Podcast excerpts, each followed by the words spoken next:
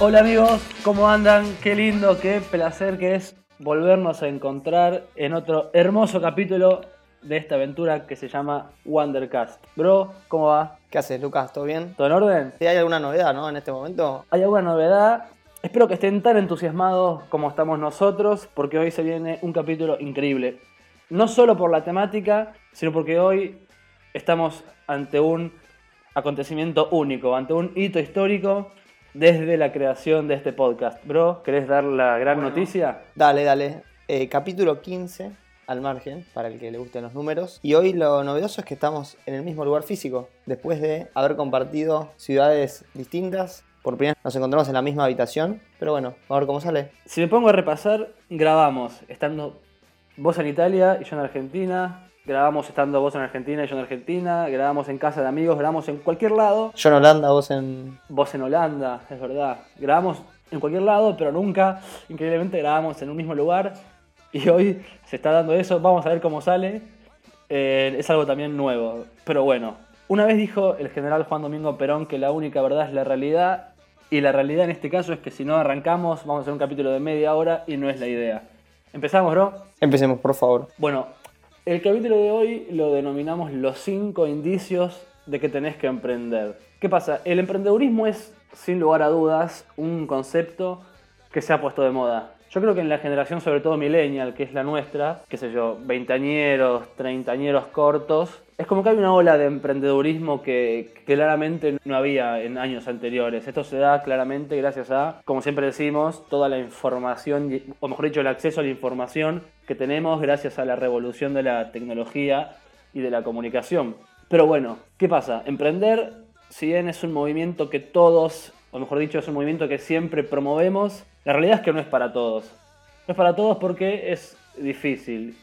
Y si bien cualquiera puede hacerlo, yo no sé si todos podrían soportar todas las, cosas que emprender implica. Pero bueno, en este capítulo vamos a ver como cinco indicios que te pueden llegar a ayudar a entender si el mundo del emprendedurismo es el indicado para vos.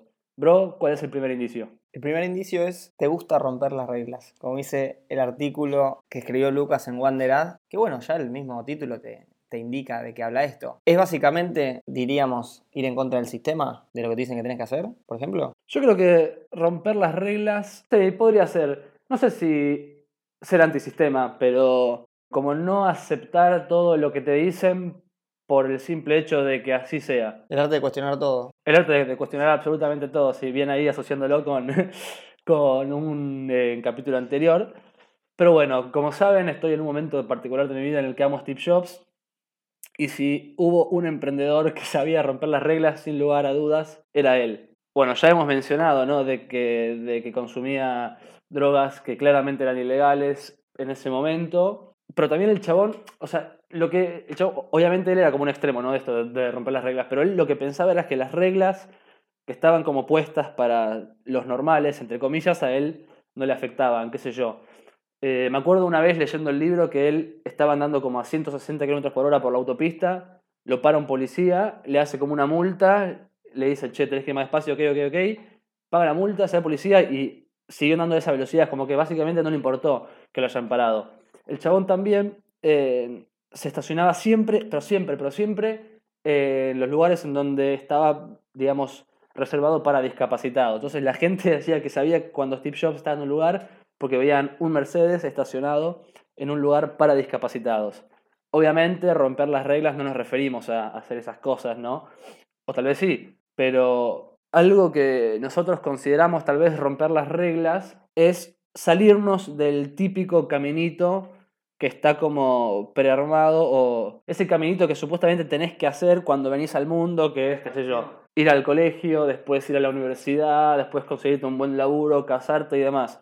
Romper las reglas también es salir de ese famoso pack completo que ya hemos mencionado hace algunos meses. Y nada, yo creo que si sos una persona que cuestiona las cosas por el simple hecho de que no le cierra, no sé, o dice no, o sea, si yo no quiero ir a la universidad, ¿qué? O sea, no tengo futuro, no. Si sos una persona que le gusta romper las reglas en el buen sentido, o sea, a ver, no salir a, a hacer cosas de delincuentes, tampoco, claro, no vamos a, a prender fuego a un patrullero, no vamos a entrar a, a afanar una casa, sino de tratar de cuestionar las cosas que supuestamente tenés que hacer porque eso es lo que se supone que tenés que hacer. Si sos de esas personas, creo que el emprendedorismo puede ser un camino para tratar de saciar esa actitud de rebelde sin causa que por lo menos a mí me representa. Segundo indicio, bro, te dejo a vos así puedo tomar un mate, tranquilo, siento como que estoy hablando mucho. El segundo indicio es odias que tengan que hacer. Algo que creo que a todo el mundo le tiene que, parecer algo nefasto en la vida. Yo particularmente lo relaciono directamente a mi época de, de laburar para ESPN. Si hay algún ex compañero escuchando, le mando un fuerte abrazo no es con ustedes, sino con los que estaban arriba. Esto de emprender, el, primer beneficio que te trae, creo yo, es la famosa frase también de ser tu propio jefe, todo lo que signifique no tener un jefe, que básicamente es hacer lo que vos quieras cuando quieras,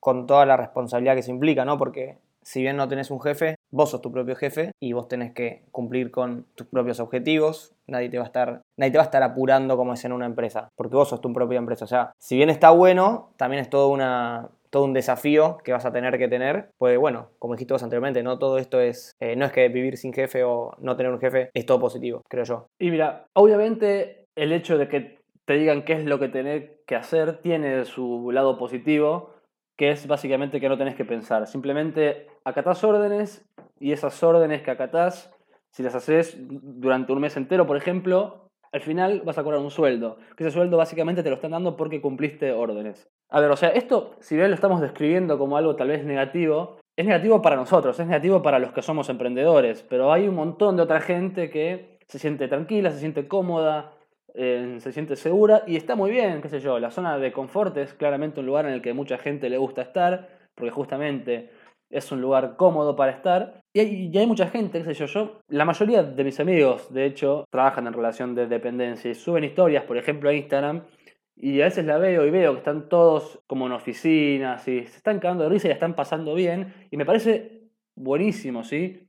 Eh, no es que está mal trabajar en relación de dependencia. Ayer justo estaba hablando con mi hermana cuando la fui a buscar a, a Tigre. Ayer le estaba diciendo, mira Belén, o sea, yo no es que incito a la gente a que renuncie, un poco sí, obvio, pero no es que lo hago porque quiero que renuncie. Yo lo que les digo es, si tu trabajo te da más a vos de lo que vos le das a él, y eso es algo que me dijo Luis, mi, anterior jefe, a quien le mando un gran abrazo, si el trabajo te da más de lo que vos le das y aparte sos feliz ahí, todo bien, o sea, quédate, o sea, no, no, no renuncies por el simple hecho de renunciar, ¿entendés? Ahora, ¿qué pasa? Si vos odias que te digan qué hacer, si no te gusta tanto tu trabajo y encima sentís que le das más vos al trabajo de lo que el trabajo te da, claramente ahí sí te tenés que ir. Pero ¿qué pasa? Como dijo Quito, el hecho de vivir sin jefe no es simplemente decir renuncio, bueno, y me quedo tranca, porque una vez que renunciás, automáticamente ese sueldo que te daban todos los primeros o todos los fines de mes, deja de, digamos, de, existir. Entonces, ¿qué pasa? Vos tenés que salir a generarte tu propio, digamos, tu propio sueldo, tu propio ingreso, o sea, tu propio estilo de vida, tu propio, digamos, como,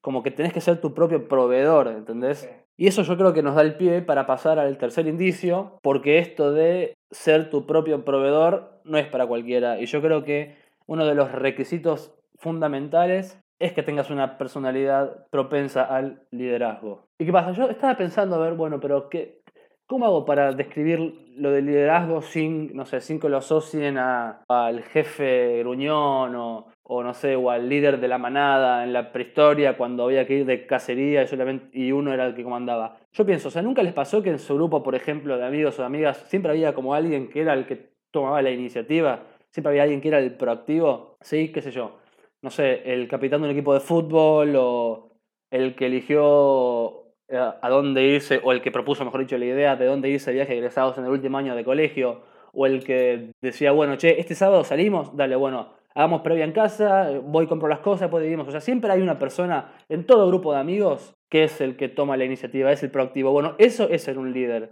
Un líder no es nada más ni nada menos que una persona capaz de incentivar, motivar y ejercer influencia en el comportamiento o modo de pensar de su personal, que, en este caso sería, digamos, su grupo de amigos, con el propósito de trabajar por un bien común, ¿sí? Esa definición de Wikipedia, obviamente. Yo no lo puedo creer lo que está pasando acá. Estoy enfrente de Steve Jobs y no me había dado cuenta. Esa definición de Wikipedia. Yo traté de dejarla claro antes con los ejemplos de la previa y demás, porque obviamente, no sé, no, no se iba a entender, pero a lo que voy, eso es recontra importante a la hora de, de emprender. Porque, porque básicamente si no, o sea, un líder, otra de las cosas que tiene también, perdón es que sea tan redundante con esto, es que tiene una capacidad de automotivarse. Es como que capaz que un día vos te levantás medio diciendo, che, esto no está dando resultados, hace tres meses que estoy laburando y no veo un mango, pero bueno, o sea, un líder tiene esa capacidad de automotivación que lo permite seguir avanzando, ¿sí? Y para emprender, yo creo que si, si vos personalmente que estás escuchando esto, te gusta romper las reglas, odias que te digan qué hacer, pero no te consideras un líder porque no es algo que te sale con total naturalidad, no tiene nada de malo. Lo que sí, un consejo que te damos, o por lo menos que te doy yo personalmente, es que te asocies con alguien que sí tenga eso, ese liderazgo innato en su personalidad, porque sin lugar a dudas va a haber un momento en que las cosas no salgan como uno esperaba que salieran al principio sobre todo, y vas a querer tirar la toalla. Y es ese líder el que te dice, mira, tenemos que seguir porque hay que confiar en el proceso, como siempre decimos, que las cosas a la larga se consiguen. Hay un gran, ¿cómo decirlo? Un gran eh, mentor online, por así decirlo, Euge Oyer, que él dijo en uno de sus videos en YouTube, que se los recomiendo porque son gratuitos, dice, yo no conozco nunca a nadie que haya estado tocando la puerta del éxito por mucho tiempo y que no se le haya dado, ¿sí? O sea, a quien no se le dio es porque abandonó. Bueno, como cuando vos mencionás lo de si no sos un líder, tal vez asociate a alguien que tenga esas características, ¿no? Que puede ser, nada, lo que mencionaste, proactividad, no sé, mente positiva, entre otras cosas. Imagínense un jugador de fútbol, o sea, el capitán de un equipo que va perdiendo 3 a 0, nunca lo vas a ver diciendo, mirando para abajo, no, es tipo, dale, guacho, la puta que nos parió, vamos para adelante, dale que lo damos vuelta, dale que lo... Este, pero en una de esas, vos hoy en día no te considerás un líder porque o no te gusta pensar en vos mismo o no te ves capaz, pero tal vez un día te empezás a hinchar las bolas de todo lo que estás haciendo y decís, che, ¿sabes qué? Voy a empezar a vender limonada en la puerta de casa, un emprendimiento, no soy un líder, porque eso lo supiste toda tu vida, y de repente te das cuenta que cuando empezás a vender la limonada, empezás a ver que tenés un montón de características que nunca te hubieses eh, imaginado que las ibas a estar como aplicando por el hecho de que cuando vos trabajás para una empresa, no estás a, a tu 100%. Capaz tenés un trabajo operativo que lo único que tenés que hacer es pasar datos de una plantilla a otra. O sea, mucho, mucho desarrollo personal ahí no tenés. Más que algún día decirle a tu jefe, che, ¿no te parece si en vez de pasarlo a un Excel, lo hacemos a un Excel online, sí, sos proactivo. Ok, acá con la limonada vas a tener que decir, che, mira, el árbol de enfrente me da limones, pero no está tan bueno como el que está a la vuelta, y cuando tengo lo de la vuelta, los jugos me salen el doble de potente, y empezás a ver un montón de cosas y te vas desarrollando también como líder. O sea, no es que o lo sos o no lo sos. Tal vez no lo sos, porque bueno, tendrás eh, algunos temas mentales que, que hay que resolver, pero todos pueden ser líderes, creo yo. Sí, obviamente hay gente que tiene más tendencia al liderazgo por una cosa innata de la personalidad, pero los líderes no es que nacen, o sea, los líderes se hacen, se construyen, qué sé yo. De vuelta, tal vez si pensamos en un líder como Mascherano, el chabón es, un manija, es un quemado, está siempre que parece pasado de falopa, pero bueno, el chabón obviamente, aparte de tener algo innato en su personalidad, con los años lo construyó y lo potenció. Pero tal vez vos, como, como dijo recién Quito, estás elaborando un trabajo netamente operativo, como no pones a prueba esa faceta tuya, no, no la conoces. O como sos bastante perfil bajo, sos una persona de actitud tal vez humilde, tampoco es que te gusta, digamos, llamar tanto la atención. Pero de vuelta, o sea, uno no, no conoce los límites hasta que se pone a prueba. Y el ejemplo que dijo Quito de, de los limones de ese emprendimiento está bueno, porque cuando vos decís renuncio y tenés que salir al mercado a poner algo tuyo, ahí es cuando verdaderamente te pones a prueba. Y de vuelta, esto también nos da el pie para pasar al cuarto indicio, que es de ser impulsivo. ¿Qué pasa? Hoy antes de, empezar a grabar estábamos charlando de dos conceptos de entre, entrepreneur, que es emprendedor, y entrepreneur, que Quito me dice, che, eso de entrepreneur es por wanderat, no, boludo. entrepreneur viene del verbo want, de querer, y esto es a gente que siempre está diciendo, voy a hacer esto, voy a hacer aquello, voy a hacer, voy, tengo esta idea, tengo esta otra idea, pero nunca hace nada. La diferencia entre un thinker, entre un pensador y un doer, un hacedor, digamos, pasado en criollo. Para ser emprendedor tenés que ser impulsivo. ¿Por qué? Porque renunciar está bien, es una decisión que se medita, pero no es que vos vas pensando a lo largo de las semanas o de los meses, voy a renunciar y llega un punto en que lo meditaste tanto que te decidís. Renunciar es tipo, ya fue loco, voy a emprender porque estoy convencido de que me va a ir bien y lo, quiero hacer. Sí, puede, puede pasar que pases un tiempo hasta que efectivamente lo hagas porque tenés que resolver cosas con la empresa o por cada quien tendrá su, digamos, su motivo.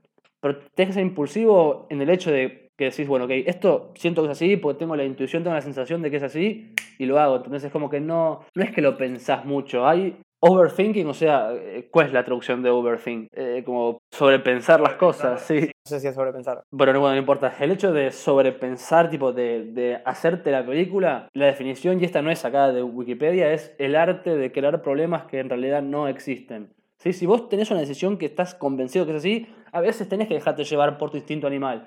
Vos tenés que pensar que el cerebro, y esto es un poco de teoría sobre el cerebro, el cerebro tiene tres partes, la parte reptiliana, la parte racional y la parte emocional, ¿sí? La parte racional es de las tres la más, digamos, la más nueva, fue la que más tarde se desarrolló. Entonces, si vos tenés una, un impulso, tenés una sensación que viene del cerebro reptiliano, que es el cerebro más primitivo, o sea, que tiene más años de existencia, claramente este cerebro tiene que tener más importancia que el racional, que es el más jovencito. Es como que vos con 20 años quieras ponerte a hablar de la vida con un tipo de 60 años que tiene el triple de experiencia que vos. O sea, si el chabón te lo dice con 60 años es porque claramente sabe lo que está diciendo. O sea, si, tu cerebro reptiliano te dice algo, no quieras justificarlo con el racional. Tampoco con el emocional. O sea, hacele caso, tienes que ser impulsivo. Te hago una pregunta. Sí. ¿El paso previo a ser un entrepreneur es ser un wanderadpreneur? ¿Wanderadpreneur? Es porque yo imagino que no es que un día te levantás y dices, ok, voy a emprender, listo, voy a comprar las cosas para hacer la limonada. No, es tipo, che, ¿por qué no hago un coso de la limonada? Y lo, capaz lo pensaste un mes y en ese mes técnicamente no pasaste la acción. O, o cuando pasás a la acción, ya todo el paso previo fue parte de tu entrepreneurismo. No sé si me explico. Sí, Como sí. que capaz el entrepreneur nunca pasa a la acción en su vida. Exactamente. Ok. O sea, te catalogan de entrepreneur el día que morís. Porque si yo soy entrepreneur toda mi vida y el Sí. último día creo una aplicación que me hace millonario o vendo panchos en mi casa, que es lo mismo, soy emprendedor. Exacto. Pero si me muero y nunca emprendí, soy un entrepreneur. Yo me acuerdo cuando les empecé a contar a Chulo, que está acá con nosotros en el coworking de Quito, pero en otra habitación, cuando le conté a Chulo que iba a renunciar, que iba a renunciar, que, que iba a renunciar al Educate, lo vine diciendo tantos meses que Chulo un día me dijo, mira, más tarde que lo hagas, pues si no vas a ser un terrible cagón y te vamos a boludear y a putear el resto de tu vida. Bueno, eso es un entrepreneur. Decir que lo voy a hacer, tener la super idea, decir, decir, decir, pero no hacer nada, ¿sí?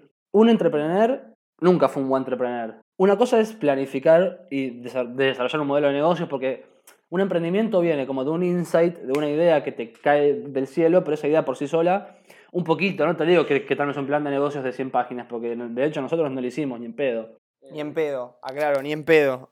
Hizo plan de negocio, hizo modelo de negocio, que chupaban la pija, boludo. Sí, yo, yo en un momento agarré y dije, bueno, me voy a poner a armar uno. Hice una página y dije, esto no tiene sentido, qué paja. que- hacer, hay que hacer. Aparte me da mucha paja a mí hacer esas cosas, o sea, claramente no lo iba a hacer. Pero bueno, cerrando un poquito esto para pasar al último paso. No, un entrepreneur nunca fue un buen entrepreneur, porque un entrepreneur obviamente tiene que un poquito darle forma a esa idea, porque vos no podés, digamos, hacer nada si no tenés más o menos un plan armado. Un entrepreneur es esa persona que siempre dice que va a hacer algo pero que nunca hace nada. ¿Viste eso que dicen que perro que ladra no muerde? Bueno, eso es un entrepreneur. Son de las peores escorias, ¿Entrepreneur se vive o entrepreneur se muere? se podría decir. y el quinto y último indicio, que es uno de los que más me gustan, es que la gente te diga que estás loco o que estás loca. Para quienes no la conozcan, la CEO y fundadora de Endeavor, Endeavor es una empresa que se dedica a fomentar el desarrollo de otros emprendedores. Obviamente no es que va a Wanderad y le dice, hola Linda Rottenberg, quiero que me financies, no. Obviamente hay que cumplir unos ciertos requisitos, pero que bueno, no viene al caso. Ya tenés que ser un pequeño monstruo. No necesariamente tenés que ser un pequeño monstruo, pero tu proyección tiene que ser deslumbrante también. Tenés que ser una empresa que ya despegó y que necesita un poquito de ayuda para cambiar el mundo, o tenés que tener tipo una, una cosa monstruosa.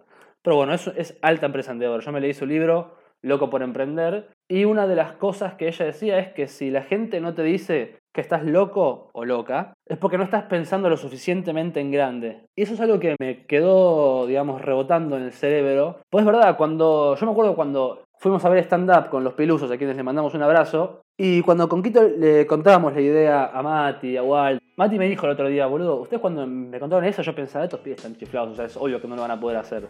Y cuando me dijo eso, yo pensé, bueno, qué bueno que pensó eso porque quiere decir que, estaba, que estábamos ambicionando bien. Si la gente no te dice que estás loco, quiere decir que no estás pensando lo suficientemente en grande. Pero bueno, sin irnos por las ramas, si, alguien, si vos tenés una idea y se la comentás a alguien y e- ese alguien o esos alguienes te dicen que estás loco, quiere decir que vas por el buen camino, que eso no te desaliente porque la gente que no tiene ese espíritu emprendedor va a tener tendencia a desalentar a la gente que quiere hacer algo rupturista. Siempre que se busca hacer algo rupturista, algo, algo rupturista, algo distinto, la gente lo va a comentar y muy probablemente te van a desalentar. Pero no, no se desalienten. Nada más. Eso ha sido todo por hoy. Eso ha sido todo por hoy. Bueno, muchas gracias por escucharnos. Como siempre decimos, le tengo que robar el cierre a mi gran amigo Diego de Vida Random. Si tenés un amigo o una amiga o una amigue a quien vos consideres que le va a ser útil y que lo va a enriquecer este capítulo, te pedimos por favor que se lo compartas o si no, simplemente haz lo que querrás y nada más. Chau. Un abrazo.